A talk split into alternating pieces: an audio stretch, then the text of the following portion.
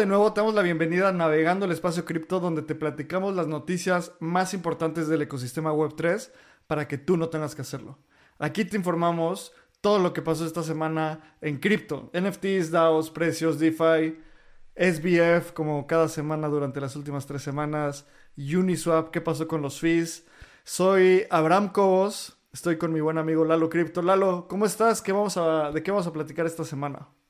Estoy muy bullish porque tenemos a Bitcoin por los 29.500. Estoy contento, la verdad. Vamos a hablar sobre Uniswap. Va a empezar a cobrar y vamos a hablar completamente de eso porque es un tema que ha estado en la boca de todas las personas que nos gusta el ecosistema DeFi. Y también vamos a hablar sobre esa noticia falsa en la que movió mucho los mercados cuando Cointelegraph dijo que se ha aprobado un ETF de Bitcoin y hasta te cachó a ti en curva, Abraham. Tú ya estabas muy contento. Así que. Yo compartí el link. Yo compartí el link. Dijiste, esto está cabrón. Pero sí, vamos. Eh, tenemos muy buenas noticias esta semana y para irnos de lleno con el navegando, vamos a un anuncio de nuestros patrocinadores que hacen esto posible. Obtén el mayor valor de espacio cripto con Voyager. En Espacio Cripto hemos creado una membresía exclusiva para aquellas personas amantes de este ecosistema.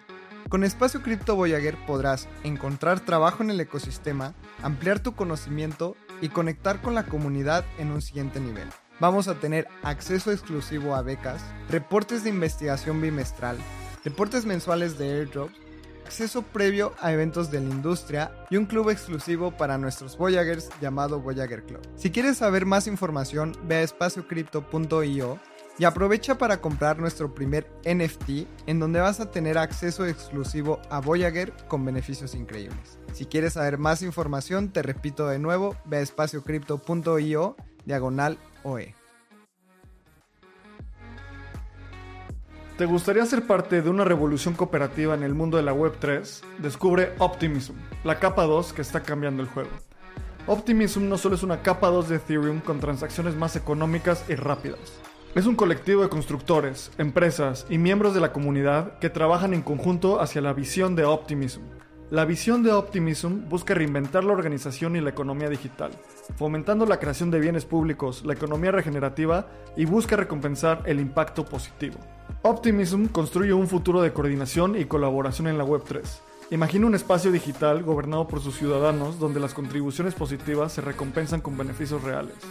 En comunidad, impulsaremos el crecimiento sostenido y la creación de un ecosistema descentralizado. Entra a la comunidad de Espacio Cripto en Telegram o ve a optimism.io para conocer más. Este episodio es patrocinado por Giro, tu portal seguro, sencillo y entendible en la Web3. Giro es una wallet de custodia propia para acceder a todo el potencial de Web3, con integración directa a DeFi y bajos costos de transacción. Giro justamente es una wallet creada para el ecosistema latinoamericano, en donde el equipo de Espacio Cripto también está trabajando en ella. Puedes ir a giro.cool y registrarte en el waitlist para ser de las primeras personas en probar esta wallet que estamos construyendo con muchísimo gusto para todo el ecosistema de Latam. Así que te repito, ve a giro.cool. Giro se escribe H-I-R-O.cool.c-o-o-l. Así puedes ir a tu navegador, también la liga está en la descripción del programa, y regístrate para que seas de las primeras personas en probarlo. Lalo, antes de empezar también, estoy muy feliz porque ya nos pueden ver en Spotify. Tenemos video en Spotify. Nos tomó meses implementar esto y gracias Teo por esta sugerencia.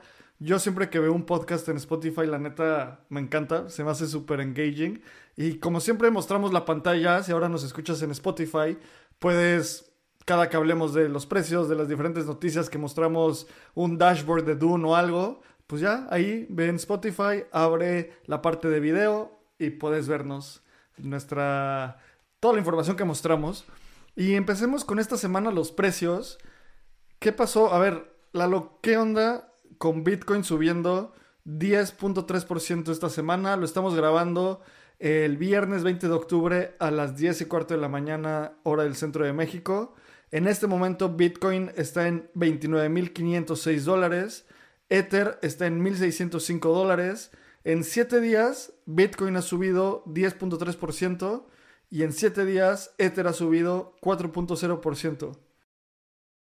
Wow, pues esto la verdad es que fue muy emocionante porque Bitcoin parecía que iba en picada. La semana pasada habíamos cubierto que Bitcoin todo el mes de octubre había ido a la baja y tenemos una caída del 7% en, en octubre. Y luego un suceso muy extraño Cointelegraph, un medio de comunicación importante en el ecosistema cripto con una cierta reputación también que cuidar, tuitea que se había aprobado el ETF de BlackRock de Bitcoin. Y esto ya lo habíamos hablado. Y vamos a entrar muy... Sí, sí, sí, de BitShares, pero bueno, era el ETF a precio spot de, Bitcoin. Y esto fue muy emocionante en el momento. Y todo el mundo empezó a decir, wow, esto es impresionante. Fue una cosa de 15 minutos. La verdad es que Crypto Twitter se mueve muy rápido. Y cuando, cuando tuitea esto Cointelegraph, el precio se dispara de 27 mil dólares a 30 mil dólares. 29.925 dólares. Todo el mundo estaba muy feliz hasta que alguien preguntó, oye, ¿y cuál es tu fuente? la fuente? ¿Y cuál era la fuente, Abraham? La fuente, esto a veces, esto es una de esas cosas que me hace querer a cripto y odiarlo al mismo tiempo, ¿sabes? Es como el meme del amigo que dice, si ya saben cómo soy, ¿para qué me invitan? Resultó que la persona, alguien reportando en Cointelegraph, encontró un mensaje en uno de estos, en uno de esos chats de señales de trading en Telegram y dijo como, oigan, una persona random que no era de Cointelegraph publicó, acabo de ver el ETF de iShares, el ETF Spot de Bitcoin en mi terminal de Bloomberg. Y la terminal de Bloomberg es casi tan oficial como que salga, no sé, BlackRock o alguna otra empresa y tuitee como ya no se aprobaron el ETF. De hecho, es hasta, o sea, si ya están a terminales que ya lo puedes tradear, o sea, está, es otro nivel, ¿sabes? Esa fue la fuente. Un mensaje de Telegram de una persona random. Exacto, y, alguien fue como, oye, ¿cuál es tu fuente? Este mensaje, y Cointelegraph fue como, ups, perdón, lo siento. Y ese día, pues el precio obviamente bajó. Pero lo que ocurrió es que había muchas personas posicionadas en, en shorts. O sea, estaban apostando que el precio iba a bajar. Y cuando el precio sube tan abruptamente, estas personas quedan liquidadas, es decir, su posición se elimina. Y esto hace que el precio naturalmente suba, porque ya no hay presión de venta sobre, sobre Bitcoin. Y esto causó que pues, el precio siguiera subiendo. Independientemente de la noticia, ya es un, un patrón del mercado. Cuando ya no hay suficiente presión, pues lo único que tiene que hacer es subir. Es como si estás en la alberca e intentas subir hundir la pelota y pues ya no hay, no hay aire y se hunde, pues, pero al revés.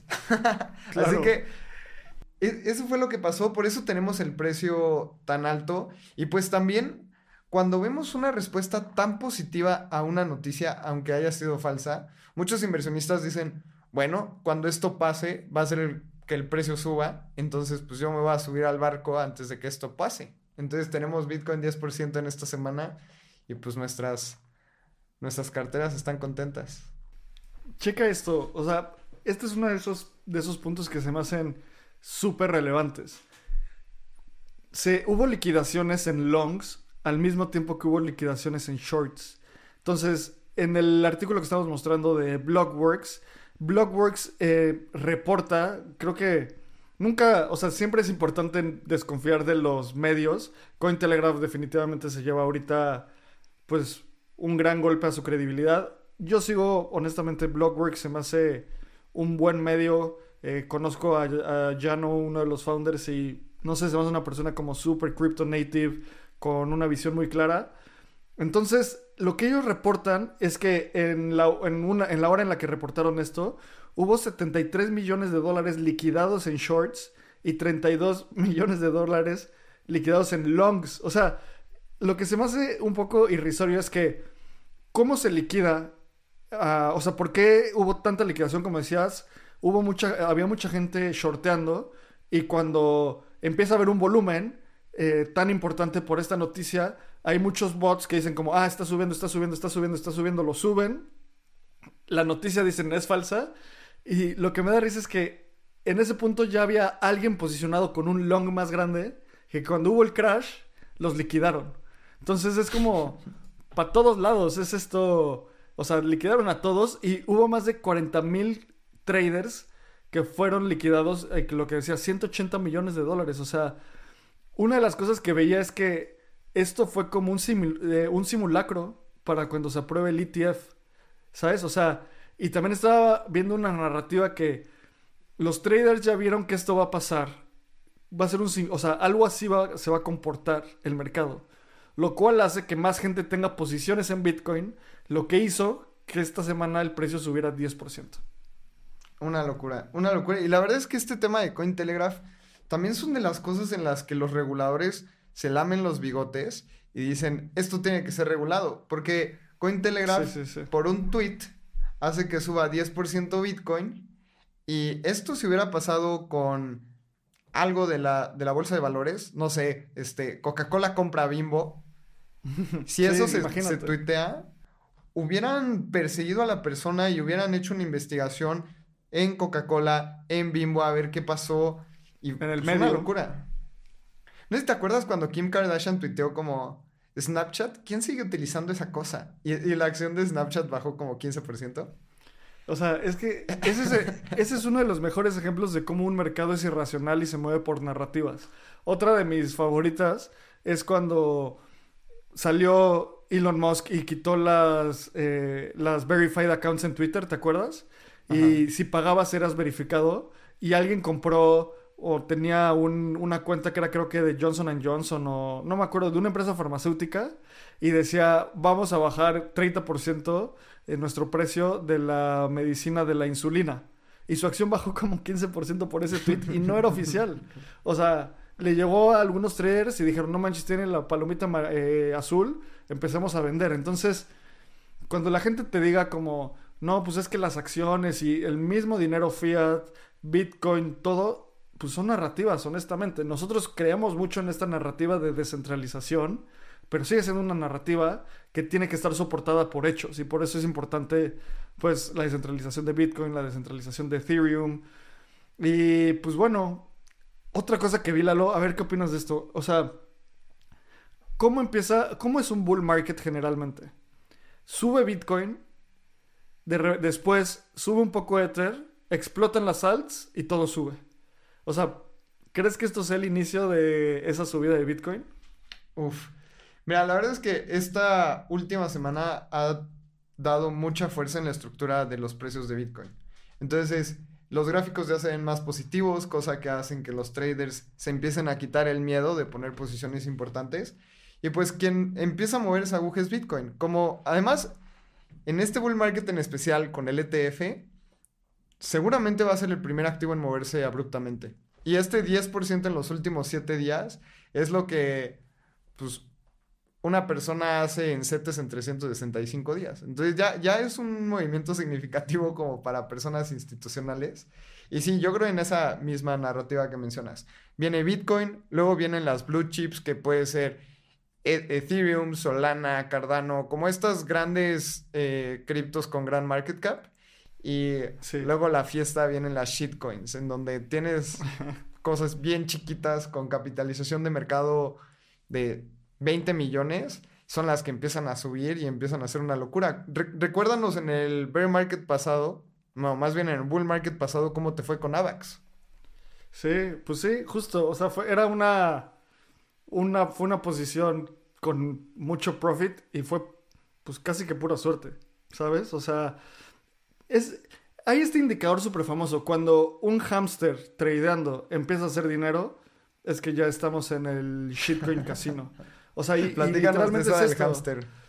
O sea, alguien codeó que su hamster, o sea, conectó su terminal, o sea, su exchange de Binance a la rueda de su hamster. Entonces, si giraba a la izquierda, compraba cosas. Y si giraba a la derecha, vendía cosas. Y todo el día estaba tradeando así. Y comparaba los profits del hamster contra los profits de otros super traders. Y pues no le iba mal al hamster. O sea, por, por estar vivo en un bull market te va bien. Ahorita, pues obviamente el hamster, no sé si siga con ese experimento, pero va perdiendo.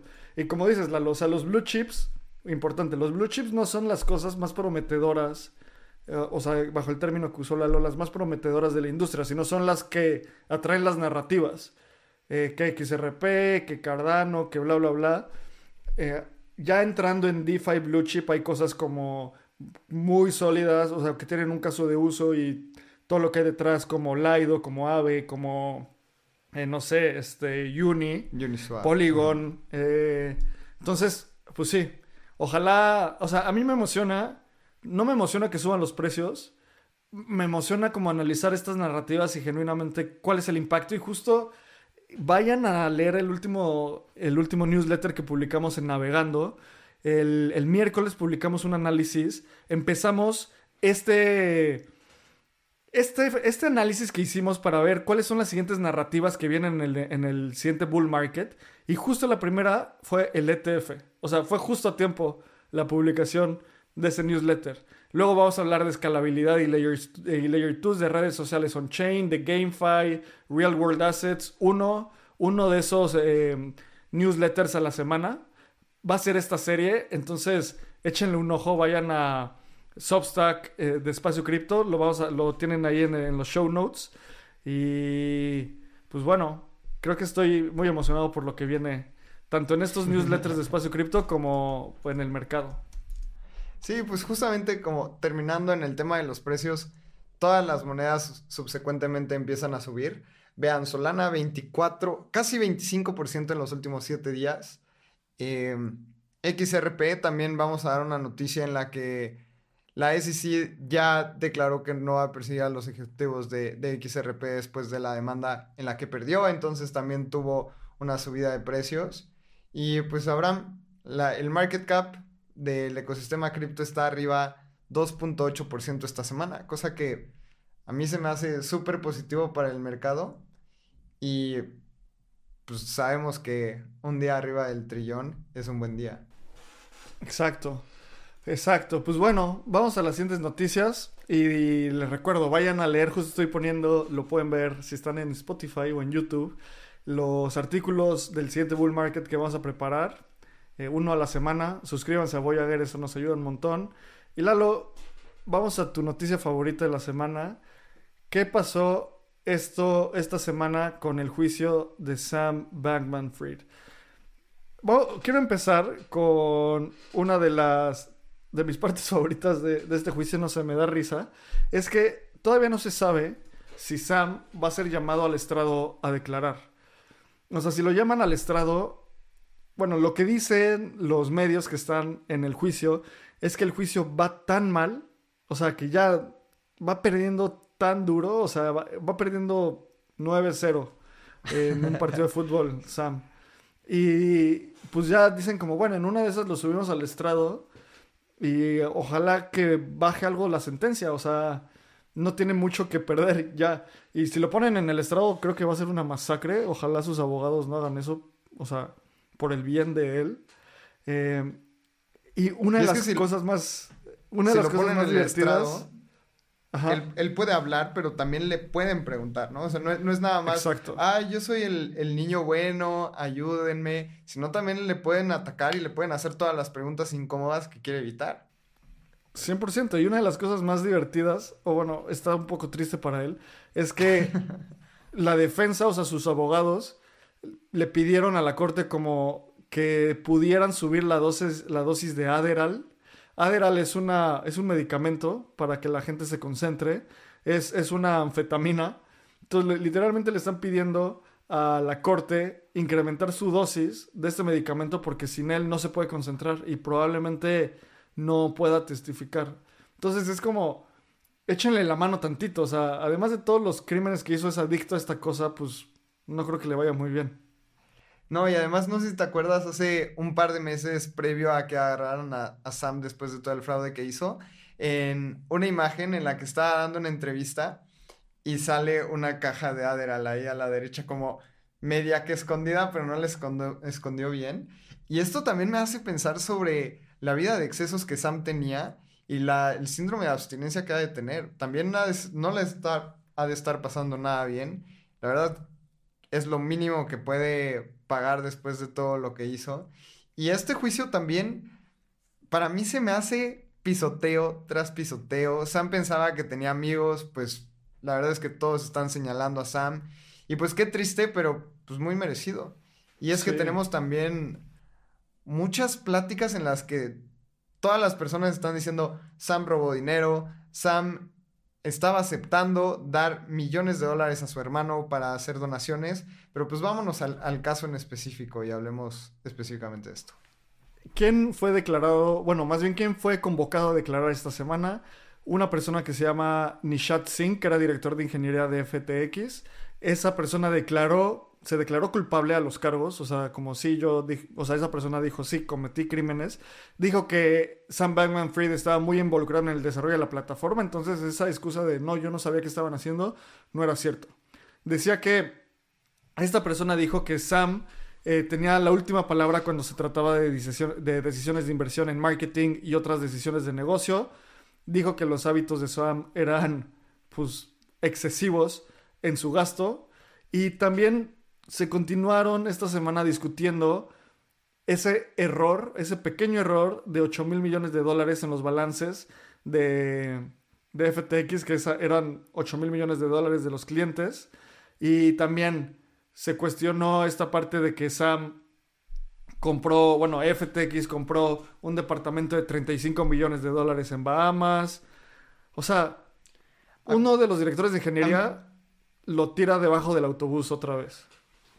A mí lo más grave de las declaraciones de esta persona es que mencionaba que Sam estaba, bueno, más bien Sam diseñó el sistema de trading con margen. Entonces esto es cuando tú haces una, un trade con un apalancamiento de 10x, si tú inviertes 100 dólares es como si tuvieras 1000 dólares. Y si el precio baja 10%, como estás multiplicado por 10, entonces quedas liquidado y tu posición se elimina. Entonces Sam diseñó una estrategia en el que el sistema autoliquidaba y cerraba las cuentas de usuarios en casos de que FTX estuviera perdiendo mucho dinero.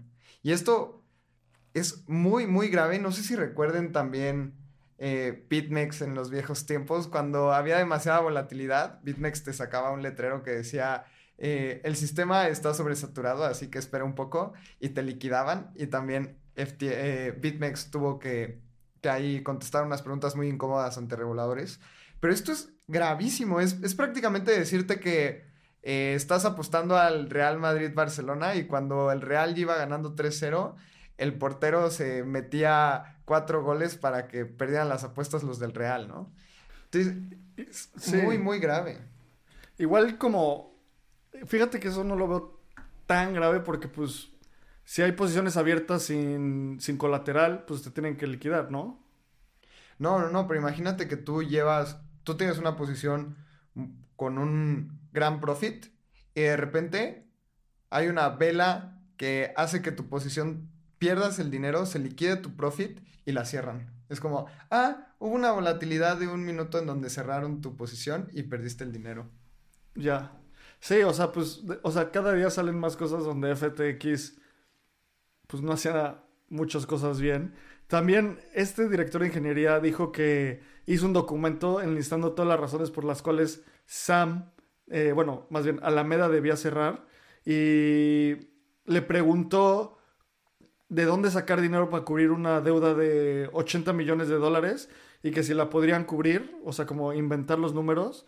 Y Sam dijo como probablemente está bien.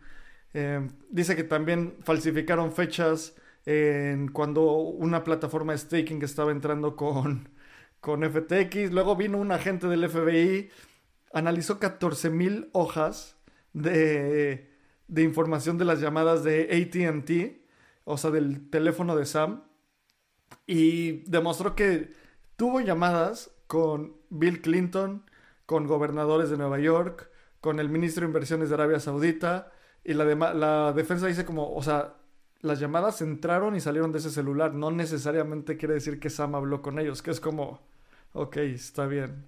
Oye, ¿me prestas tu cel para hablarle a Bill Clinton?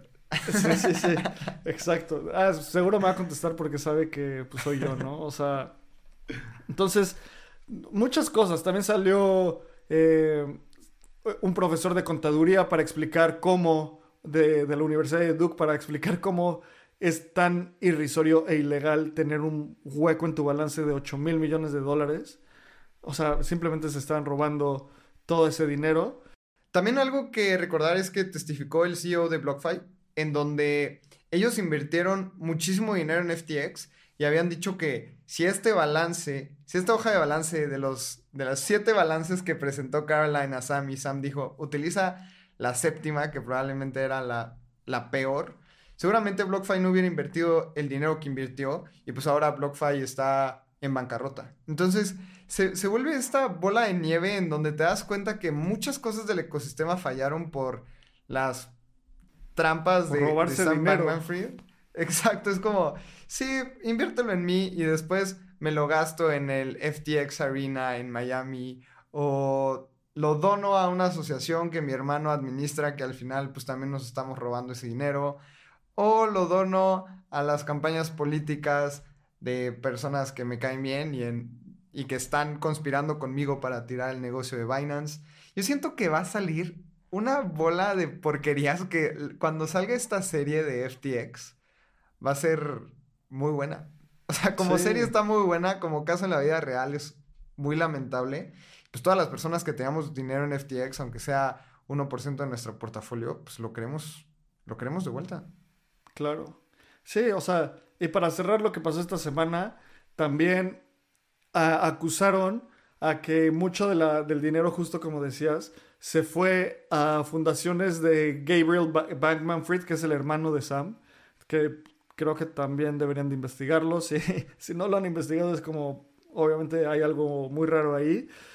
Y una de las últimas cosas que pasó es que también uno de los abogados de FTX fue a testificar y una de las cosas importantes es que ese abogado dijo como yo no soy culpable de nada, o sea, yo solo era un abogado, yo no sabía que se estaban robando el dinero y también ah, comentó este abogado que durante el colapso de FTX intentaron tener una llamada con Apollo Global, que es uno de los fondos de inversión más grandes del mundo.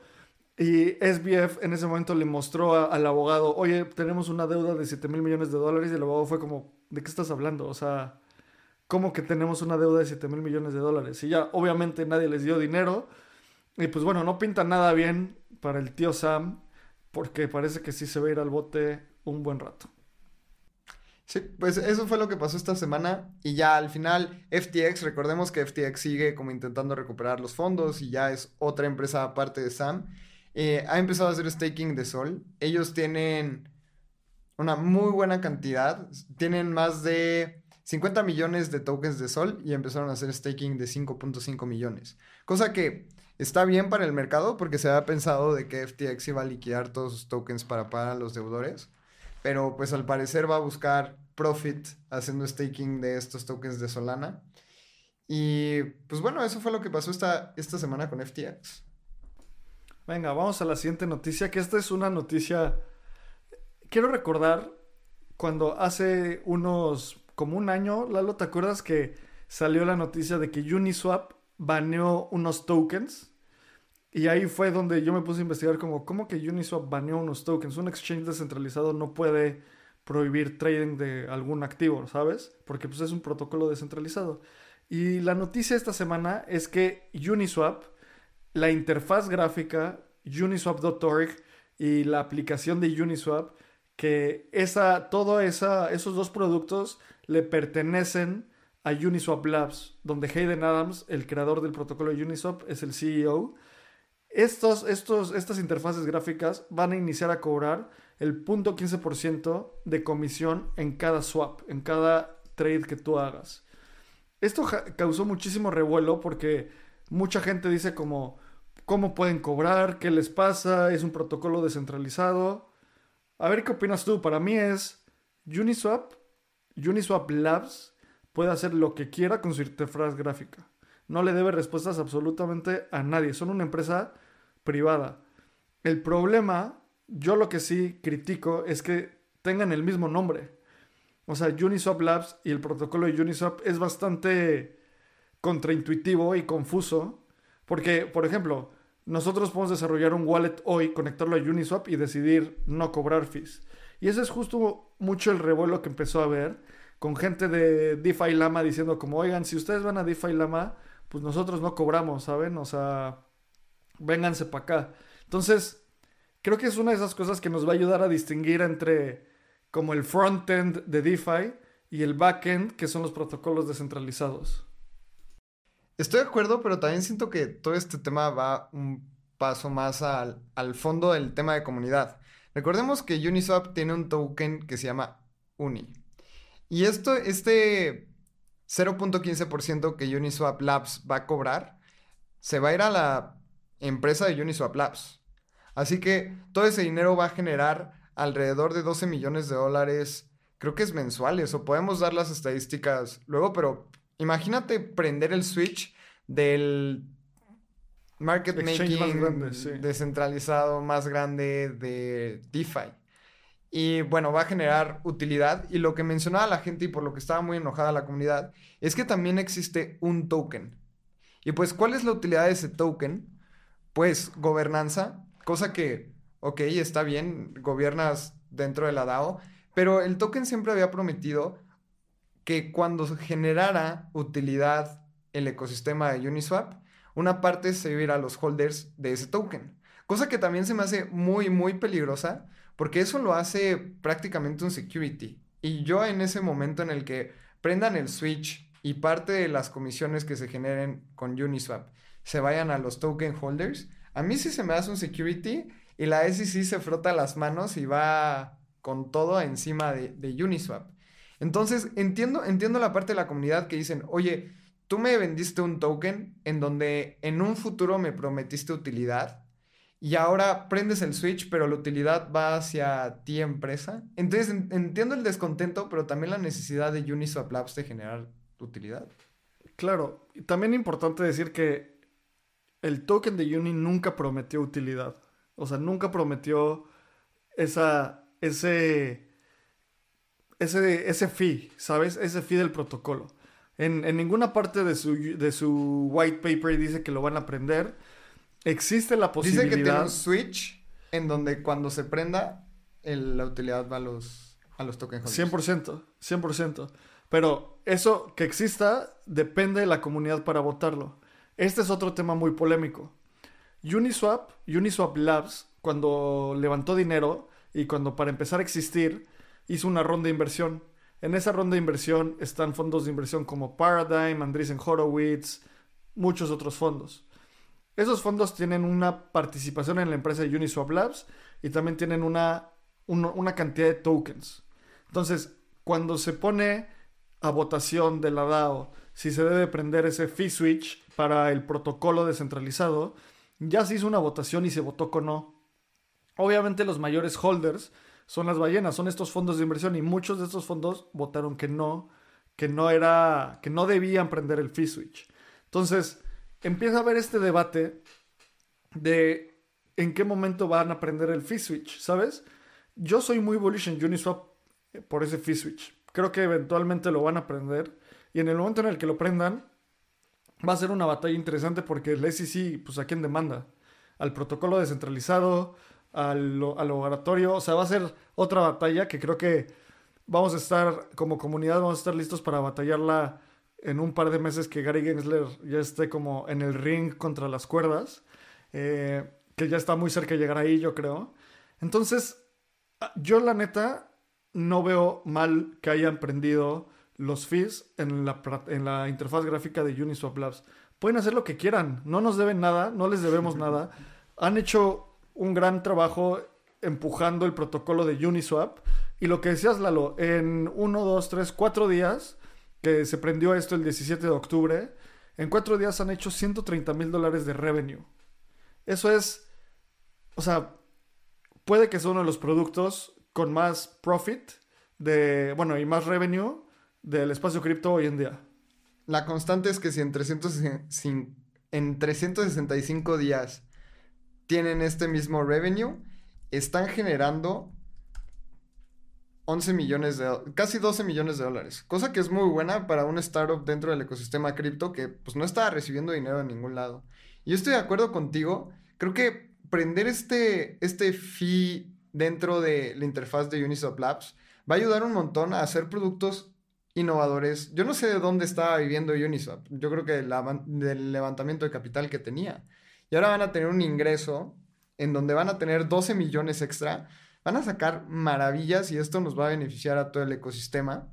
Y también creo que no es momento de prender el fee switch, porque pues se te ven encima todos los reguladores y también tú como inversionista tienes que entender que el holdear este token únicamente en este momento es tema de gobernanza.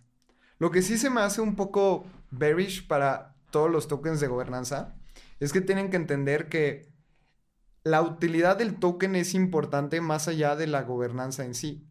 O sea, yo puedo holdear el token de Uni para participar y votar en temas de la DAO. Y eso está muy cool. Pero ¿qué me va a hacer holdear esta, este cripto, además de pues, votar dentro del ecosistema? Sí, el futuro es que tengan cash flows. Los protocolos tienen que tener cash flows y que estos cash flows se vayan reflejados a los holders. Y pues bueno, hubo mucha polémica esta semana. Eh, la verdad, disfruté mucho de esta polémica porque creo que es un tema muy importante a distinguir. Empezar a distinguir el, la diferencia entre el protocolo de Uniswap y las interfaces gráficas de Uniswap. Y además, para terminar este, esta polémica en Uniswap, se publicó un hook. Los hooks son código que cualquier persona puede desarrollar y que hace que Uniswap pueda cumplir las funciones que la, que la persona que programó el hook defina. Entonces, por ejemplo, hay uno que dice que un libro no puede tradear en, horario que no sea el de la bolsa, que es, no sé, de 9 o de 7 a 4 y media, creo, y no tradean fines de semana, que es como, ¿para qué quieres eso en Uniswap? Pero probablemente cuando la bolsa esté en Uniswap, pues para eso se necesitará. Y hubo mucha polémica porque hubo un hook que lo que hace es que pide un KYC para que la gente pueda tradear en esos, en esos liquidity pools. Yo, o sea, saben que soy súper crítico en este modelo mental de la resortera de la descentralización. Es un espectro. Creo que está bien esto. Si, si alguien lo quiere usar, que lo use. Y si no lo quieren usar, nadie los va a forzar. Nadie va a forzar al protocolo a implementar esto. Simplemente está la opción. Exacto, y creo que eso es súper positivo porque quien lo quiera lo toma, quien no, pues no lo toma y ya. Exactamente. Pues bueno, Uniswap, uno de mis proyectos favoritos, honestamente. Toda esta, esta semana tuvo muchas cosas que, que publicar. Y siguiendo en una noticia que a mí me da mucho gusto en el espacio cripto, parece que la SEC está empezando a bajar las manitas en su guerra contra cripto. Ya no vemos a Gary Gensler publicando sus office hours diciendo cuál es la diferencia entre proof of stake y proof of work y bromear que stake como filete en inglés. Y lo que pasó es que mm, la SEC no va a apelar la decisión de la corte para donde ellos perdieron, la SEC perdió el juicio contra Grayscale de por, o sea, donde Grayscale preguntaba por qué les habían eh, rechazado su ETF, o sea, perdió ese juicio donde dijo que Básicamente la SEC no actuó bien al rechazar ese ETF y podía apelar la decisión del juez y no lo va a hacer. Ya había apelado, ¿te acuerdas hace unas semanas, Lalo? Apelaron la demanda contra Ripple, que también perdieron, y el juez les volvió a decir, cállate, perdiste, si quieres apela en dos años porque definitivamente perdiste. Y pues resulta que al no apelar, parece que pues ya no les queda de otra, ¿sabes? Sí, justo. O sea, ahora como no apelan, van a tener que revisar otra vez la aplicación de Grayscale. Y eso siento que es un loop infinito en cuando la SEC les diga, no, no puedes lanzar el, el ETF de Bitcoin. Grayscale va a ir otra vez y decir, ¿por qué no? Revísala de nuevo. Bueno, la reviso otra vez. No, no puedes. Hasta que diga que sí. Y eso va a dar parteaguas a que BlackRock, Fidelity, Grayscale, todos estos grandes puedan hacer lo mismo. En caso de que a BlackRock le digan que no, pues van a decir, revísalo otra vez hasta que me digas que sí. Y eso pues también es, positivo. Y cada vez que veo este tipo de noticias, siento como cuando veo las, las peleas de Canelo y veo un gancho al hígado. Es como, bien, ya, estás cerca de ser noqueado, ¿sabes? Las peleas del Canelo, sin duda. Y otra cosa que también pasó y parece que otro indicador de que el rival del Canelo, el Canelo es la industria cripto y el rival del Canelo es la SEC. parece que, más bien, retiraron los cargos contra el CEO y cofundador de Ripple. Entonces, originalmente habían levantado cargos contra esta persona investigando la venta de más de 1.300 millones de dólares en securities. Bueno, según la SEC, en securities no registrados que eran eh, XRP. Y pues retiraron la demanda. Entonces parece que se están retirando. Otra vez. yo creo que también, híjole, también se me hace peligroso ya cuando tu contrincante ya está dolido, retirado. Siento que puede sacar un último ataque en donde pueda, pueda verse peligroso de nuevo, pero pues al menos ahorita se ve muy debilitada la SEC. Tiene que elegir mejor sus peleas y a ver qué viene, pero por el momento podemos disfrutar de, de una SEC débil. Sí, o sea, y, y más que débil, como una SEC que actuó mal contra cripto, ¿sabes? Creo que un regulador débil no es bueno. Lo importante es proteger a la gente. Pero lo, importante en los reguladores es que pues actúen bien. Si son bullies y si quieren, no sé, matar una industria, pues no sirve para nada. La SEC, una de sus principales funciones, literalmente para eso fue fundada, fue para hacer mercados, mercados de capital eficientes y como foster capital markets, o sea, fomentar los mercados de capital.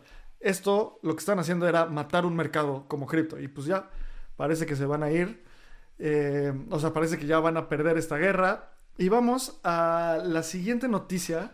Y es que nuestro amigo Ryan Gentry, justo, no sé, justo he coincidido con él varias veces y es un tipazo. Eh, Lightning Labs saca Taproot, que es una nueva era, o sea, la siguiente actualización de Taproot, que es una nueva para Bitcoin, que es lo que dice Lightning Labs. Entonces, Lightning Labs es esta empresa que está construyendo sobre Bitcoin, sobre el protocolo de Lightning, que es básicamente, voy a sobresimplificar las cosas, pero es una capa 2 de Bitcoin. Y sobre esa capa de 2 de Bitcoin, básicamente esta noticia es, ahora podemos tener fungible tokens, tokens fungibles en Bitcoin. Cuatro años después, o más bien cinco años después de Ethereum, Bitcoin puede tener ERC20s, básicamente. ¿Esto qué significa? Que probablemente podamos ver monedas estables sobre Bitcoin, podamos ver shitcoins sobre Bitcoin, podamos ver toda esta tecnología que ya estamos viendo en Ethereum desde hace mucho, pero en Bitcoin. Y muchos Bitcoin Maxi están súper enojados porque dicen, ¿cómo ocupas el espacio de un bloque eh, para inscribir shitcoins? Esto es únicamente para el oro digital, etc. Y pues está el otro desarrollador en donde ya sabemos que están inscribiendo NFTs dentro de los bloques, cosa que ya pasó con los ordinals y esto explotó y es un mercado muy nuevo. Y ahora imagínate poder tener USDC en Bitcoin. Suena, suena atractivo en primera instancia, pero yo siento que zapatero a tus zapatos, si no sabes hacer eso o la blockchain no está optimizada para sacar tokens fungibles como un stablecoin, pues dedícate a lo que sabes hacer. Pero pues también se me hace interesante porque sabemos que el ecosistema es permissionless y la gente hace lo que quiere con la tecnología que tiene. Y pues ha crecido muchísimo la red, la red de Lightning. Así que está bueno. Sí, o sea, y poniéndole datos ahí, ha crecido eh, 1212% en dos años. Entonces, lo que quiere decir esto es que cada vez hay más gente utilizando Lightning y como dices, Lalo, o sea, tal vez Bitcoin no, tiene esa flexibilidad, pero Lightning Labs puede hacer lo que quiera con su tiempo de desarrollo, ¿sabes? y, con están apostando. Sí, exacto. Y están apostando sobre para escalar Bitcoin. Yo creo que esto es muy positivo. Voy a buscar a alguien de Lightning Labs a ver si podemos traerlo. Ojalá haya alguien que hable español para que nos cuente esta actualización de Bitcoin, porque hablamos mucho de Ethereum y pues cuando hay noticias de Bitcoin, pues la verdad son muy positivas. Y pasando a la siguiente noticia, Reddit, ¿te acuerdas Lalo que hace, hace unos meses dimos la noticia de que iban a dar un sistema de puntos nativo en Arbitrum Nova, este, esta capa 2 optimizada para transacciones como gaming? Pues van a matar esa, esa funcionalidad. Ya no vamos a tener puntos sobre Arbitrum en Reddit. Y cuando yo leí el headline de esto, la neta no sabía qué pensar dije como, wow, esto sí es una, esto sí es una mala noticia, ¿sabes? O sea, es una de esas noticias que demuestra que la tecnología aún no está teniendo tracción. Es una de esas eh, noticias donde toda la tesis que tenemos de que eh, todo se va a ir on-chain, pues va a tardarse más. Pero luego la ley, la importancia de leer las noticias y no quedarnos con el, con el headline. Y lo que, lo que dijo eh, Tim Rad Schmidt, que es el director de productos para el consumidor de Reddit, dijo que los community points tenían que matarlos porque era, su costo era muy alto para justificarse. ¿Qué quiere decir esto? Les, vale, les voy a traducir textualmente la oración que dicen. El ambiente regulatorio desde que empezamos este esfuerzo ha cambiado. Aunque los, moderadores y las comunidades que tenían el apoyo, o sea, que tenían la funcionalidad de los puntos de comunidad, han sido aliados increíbles, como ha evolucionado el, ambiente regulatorio, el producto ya no es escalable. Lo que mi lectura es, estaba empezando a tener tracción porque obviamente no lo implementaron en todo Reddit, lo implementaron en específicas comunidades y dicen como estaba empezando a jalar ahí, pero Chance no estaba jalando tanto como queríamos. Y cuando nos volteamos a ver con nuestros abogados como, oye, esto qué onda, es un digital asset, no es un digital asset, les damos un wallet de Ethereum, pero ¿qué está pasando?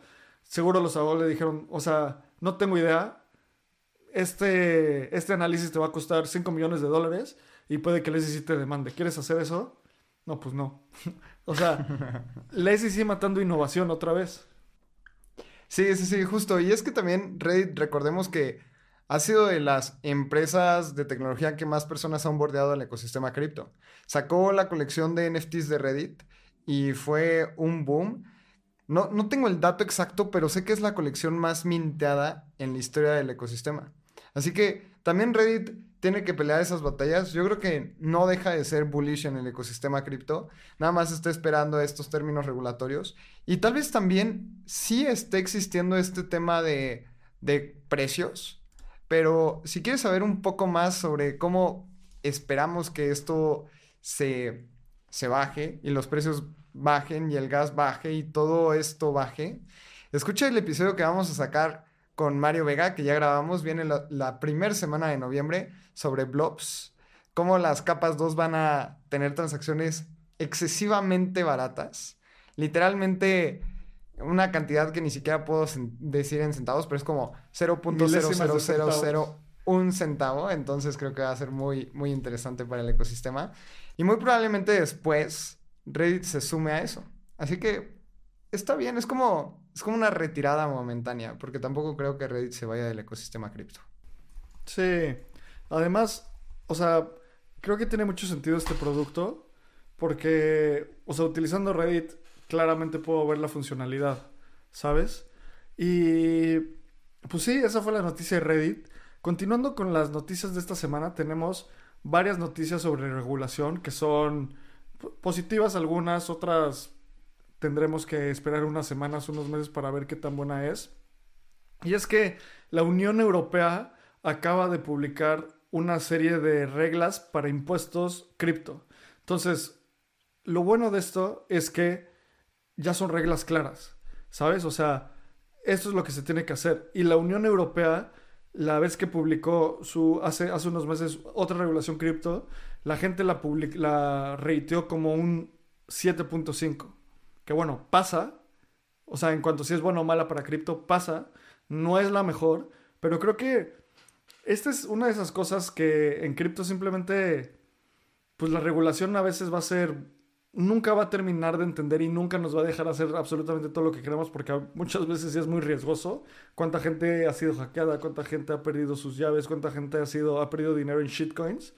Entonces, estos avances se me hacen muy positivos. Y el otro avance regulatorio es que también el gobernador de, de California pasó una regulación cripto que esto sí está un poco un poco peor porque lo que hace es que le pide una licencia para mantener eh, todos los servicios, todos los récords financieros, o sea, el historial financiero, en donde o sea, los, los, reguladores de California pueden entrar a los exchanges y pedirlos sin, sin más. Entonces, híjole, eso pues nunca va a ser bueno, pero bueno, es un avance eh, en el tema regulatorio. Sí, la verdad es que en tema regulatorio Europa está haciendo las cosas muy, muy bien. Recordemos eh, MICA, que es una iniciativa en donde si tienes una licencia dentro de ciertos países en la Unión Europea, puedes operar en otros países, cosa que también está interesante porque más bien es como la eurozona está regulando como, como región en lugar de por país y eso pues también está, está muy bueno porque solo necesitas una licencia. Y aquí se ve la evolución y el entendimiento en tema de regulación en Europa. Y tenemos el primer ministro de Inglaterra que abiertamente es pro cripto y quiere hacer de Londres un hub tecnológico del ecosistema cripto tipo Silicon Valley. Así que preferimos ver ese tipo de cosas en espacio cripto a temas como la SEC prohibiendo prácticamente todo y diciendo que vender y comprar cartitas de Pokémon en NFTs son securities. Así que al menos los reguladores en, Europa están entendiendo bien las reglas del juego. Vamos a ver cómo se desenlaza. Pero pues también a mí se me hace, se me hace bullish esto. Sí, sí. O sea, tenemos que trabajar con los reguladores, sin duda alguna. Y el rol de los reguladores es proteger a la gente. Entonces, que lo hagan bien. Que, eh, que, nos, que prevengan el próximo FTX que prevengan el próximo Three Arrows Capital. Yo estoy all in en que hagan eso, eh, que entiendan la industria y que nos ayuden en eso. Y una de las noticias también, cambiando un poco al mundo de los NFTs, una de las noticias que se me hizo más interesantes de esta semana es que el fundador de Polygon, Sandeep Nailwall, publicó una propuesta en el foro de ApeCoin para crear una capa 2 utilizando el, Chain Development Kit de Polygon para Board Apes. El costo de desarrollo de esta, de esta capa 2 sería alrededor de 200 mil dólares al año. Es el costo del deployment, o sea, de la creación y del mantenimiento. El gas eh, y la validación se pagaría en Ape, o sea, eso le daría más utilidad a Ape. Y lo que ayudaría es que bajaría los costos de transacción, daría más escalabilidad y según Sandeep Nailwall, la implementación duraría entre 14 y 16 semanas. Es una... A ver, creo que hay varias cosas aquí que, me gustaría desmenuzar. El tema de que pagues el gas en Ape en una blockchain nativa Zero Knowledge es gracias al RC4337 que es Account Abstraction.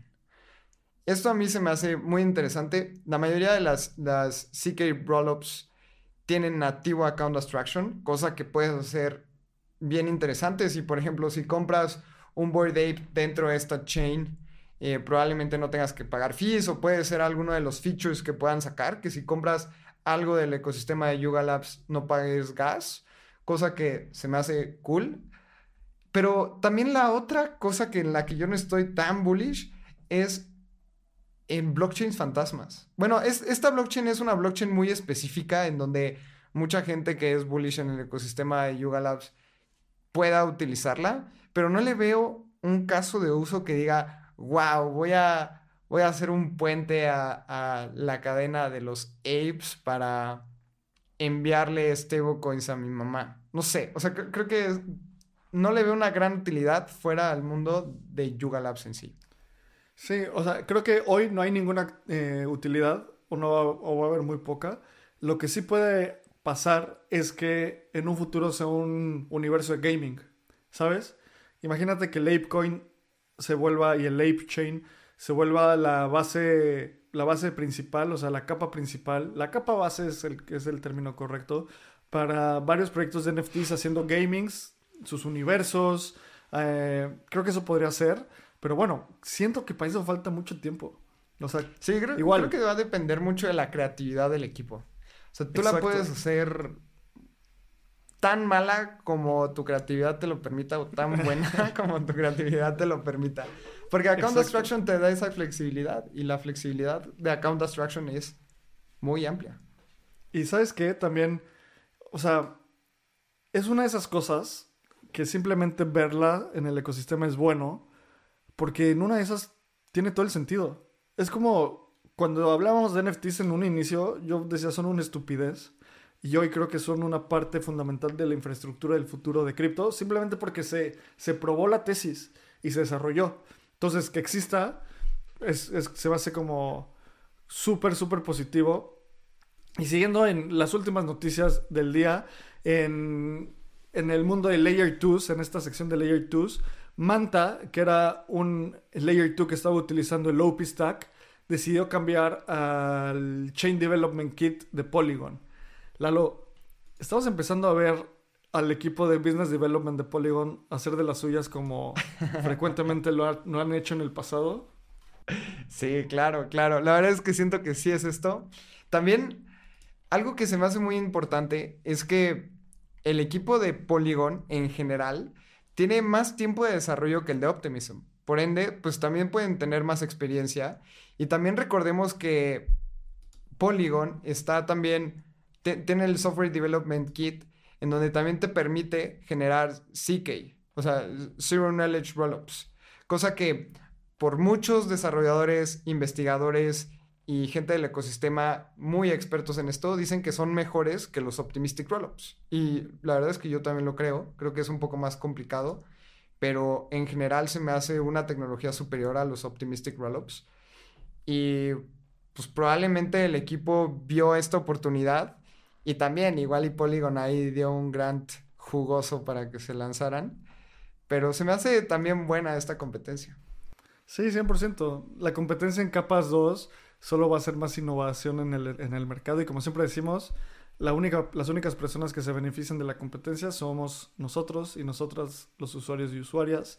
Y la última noticia de capas 2 es que la capa 2 de Scroll lanzó, lanzó en Mainnet y como siempre decimos, suscríbanse a Voyager porque puede que haya un airdrop de Scroll.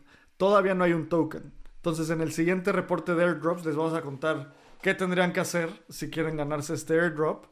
Y algo que se me hizo interesante es que este lanzamiento fue en colaboración con, con el Ethereum Foundation y, diferentes personas que son researchers, que se me hace muy, muy, muy bueno. Algo que a mí me gusta muchísimo de Scroll es que es una Zero Knowledge Rollup nativa, en donde, a ver, no es completamente IBM y eso es algo que vamos a traer al equipo de, de Scroll para que nos cuente, pero recuerden que una Zero Knowledge no es completamente compatible con la Ethereum Virtual Machine y no puedes deployar directamente en un Optimistic Rollup, o más bien de un Optimistic Rollup o del ecosistema de Ethereum a una Zero Knowledge Rollup. Y aquí el equipo de Scroll sí lo hizo compatible, entonces puedes copiar y pegar y Uniswap puede deployar muy rápido en Scroll y eso es algo súper positivo. Y algo de lo que decía Abraham del tema del airdrop, yo solo les quiero recordar que no puedes descentralizar una capa 2 sin gobernanza. Y pues sabemos que la manera de tener gobernanza es teniendo un token.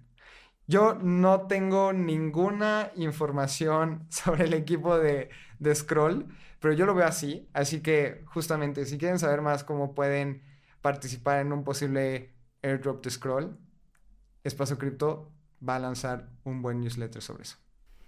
Perfecto. Venga, y para cerrar las noticias de, pues de Coinbase, que pues siempre hacen cosas, cada semana es impresionante lo, cómo publican cosas. Y Coinbase eligió a Irlanda como su hub en la Unión Europea. Lo que decías, Lalo, de MICA, la ley de, de regulación de criptoassets en la Unión Europea. Y pues bueno, híjole, a mí, yo si fuera una persona de Estados Unidos, estaría muy enojado porque parece que en todos lados pasan cosas buenas menos en mi país. O sea, ah, esta semana, y saben, si hay un airdrop de Scroll, la gente de Estados Unidos no la va a poder reclamar. que es se me hace como súper estúpido. Entonces, bueno, Coinbase dando este paso. Otra noticia de Coinbase que creo que esta te va a encantar, Lalo, es que van a, ya lanzaron un, eh, un producto de Advanced Trading que básicamente lo que hace es perpetuos, contratos perpetuos, o sea, perps. ¿De dónde viene esto? El rey de los perps era BitMEX y BitMEX se metió en problemas porque un regulador dijo, oye, si, si vas a hacer futuros, tienes que registrarte conmigo. Pues no estaban registrados, lo cerraron. Luego vino FTX, colapsó. Y luego vino Binance, que Binance juega como en otra liga, básicamente, o sea, como que se mueve, no sé, en las en los límites de la regulación, en la línea más, en la parte más oscura de la línea gris tal vez. Y Coinbase, pues es una empresa súper regulada, tiene las regulaciones de la CFTC, que es la entidad de, de, regulación de los Estados Unidos que regula futuros, y va a lanzar este producto Y se estima que este producto podría generar alrededor del 20% del revenue de Coinbase, de Coinbase en un año. ¿Cómo ves? Esto a mí se me hace trader. Impresionante y me gustaría tirar algunos datos porque back in 2016, en 2016 cuando tú querías tradear en, en un lugar de derivados, BitMEX lanza este nuevo producto que es completamente nativo del ecosistema cripto, que son los futuros perpetuos, en donde yo podía especular en cuánto iba a terminar el precio de Bitcoin al final de octubre y sobre eso se tradeaba con apalancamiento. Y luego llega BitMEX y dice, oigan, ¿y si creamos un producto en donde esto no tiene ningún vencimiento, pero se paga un funding, que es una, una comisión que te cobran los longs o shorts por mantener la posición contraria? Por ejemplo, si yo tengo un long y hay muchas personas haciendo un long, entonces los que están shorts reciben una comisión cada cuatro horas. Y eso fue un producto que rompió los paradigmas en el ecosistema cripto y trajo demasiado volumen al grado que hoy los perpetuos generan el 75% del volumen del ecosistema cripto. O sea, un exchange como Binance probablemente está haciendo el 75% de su volumen y de su revenue con perpetuos. Dando algunos datos, Binance en las últimas 24 horas ha tenido un volumen en perpetuos de 40 mil millones de dólares y en spot tiene 8 mil millones de dólares. Cinco veces más en perpetuos que en, spot. Entonces, pues que, que Coinbase entre va a ser una guerra de titanes. Porque pues obviamente es un mercado súper interesante. Y habrá también el número 2 en, en volumen total es OKX. OKX y, Binance, productos que nacieron en Asia. Sí, sí, sigue diciendo que él es canadiense y, y sí lo es, pero empezó Binance en Asia. Es un producto muy asiático, muy especulativo, y pues ahora viene el, el West. Este Coinbase, una empresa creada en Estados Unidos, a ofrecer perpetuos. ¿Cómo piensas que le va a ir? Pues, o sea, yo creo que van a competir para empezar y algo van a jalar, ¿sabes? Y es un mercado gigante. Y Lalo, tienes ahí los datos, o sea, Binance tiene como el 70-80% del market share, ¿no? Pues, pues menos, me sorprende porque está OKX con 17 mil millones y está Bybit con 13 mil millones. O sea, estos dos sumando 30 mil millones y Binance tiene 40 mil millones. Entonces... Que es como el 60% pues de, de market share, que es un montón. Claro. Es un montón, entonces, o sea, yo creo que lo que ve Coinbase es que hay, lo que dices, un lugar para que el oeste tenga este producto y ellos lo van a sacar, lo están sacando y es muy emocionante. Y pues la última noticia del navegando de, layer, de Coinbase también es que ya hicieron público el código de su Layer 2 Base. Y bueno, para mí es un gran paso, porque Coinbase eventualmente tenía que hacer esto, eventualmente tenía que hacer eh, público y el código de su, de su Layer 2.